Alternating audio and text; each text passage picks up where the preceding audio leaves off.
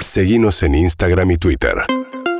arroba urbanaplayfm Bueno, está anunciando ahora eh, Horacio Rodríguez Larreta cambio en el protocolo para la vuelta a clases. La semana que viene hay, hay chicos que ya vuelven el 15 de Sí. febrero.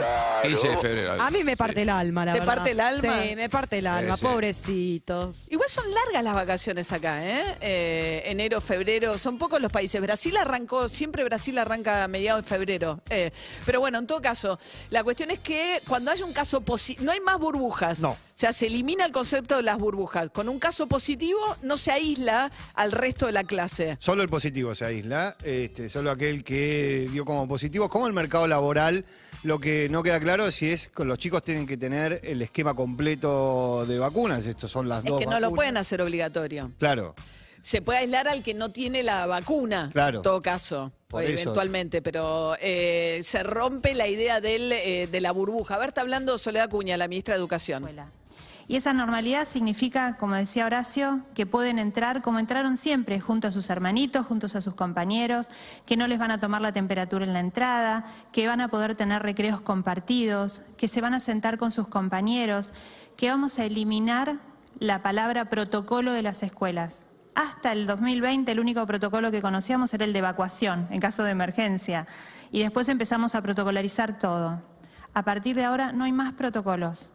No hay más palabras raras, no hay burbujas. Somos un aula, un grado, una sección. Volvemos a compartir con todos los chicos y sobre todo volvemos a privilegiar cada día. Como dijo Horacio, hicimos un esfuerzo enorme con el sistema educativo, con los docentes, con los directivos para tener un calendario extendido el año pasado de 192 días sin interrupciones. Sin embargo, por los protocolos, la mitad de nuestra matrícula perdió por lo menos 10 días de clase porque aislábamos por casos sospechosos, por la figura de la burbuja, por los aislamientos. A partir de ahora, como dijo Horacio también, solo se va a aislar la persona que tenga un PCR o un antígeno positivo. Y esto nos va a permitir continuidad, continuidad en los aprendizajes o continuidad de palabra también con los chicos, porque hoy, para recuperar su bienestar integral, necesitamos hablar, conversar con ellos y que ellos puedan poner en palabra lo que les pasó, lo que les pasa y lo que viene por delante. El otro tema importante para conectar, yo sé que las familias están, eh, preguntan mucho por esto, es el tema del tapabocas. Nosotros desde el año pasado hemos dicho que hasta el, ter- el primer ciclo, es decir, jardín, primero, segundo y tercer grado, no es obligatorio el uso de barbijo.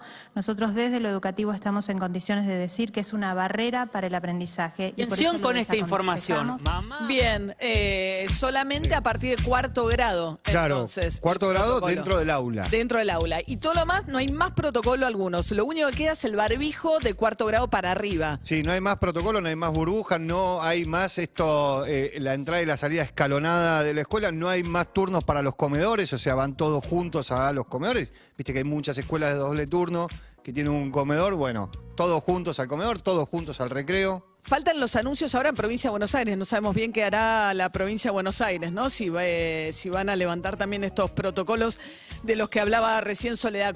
urbanaplayfm.com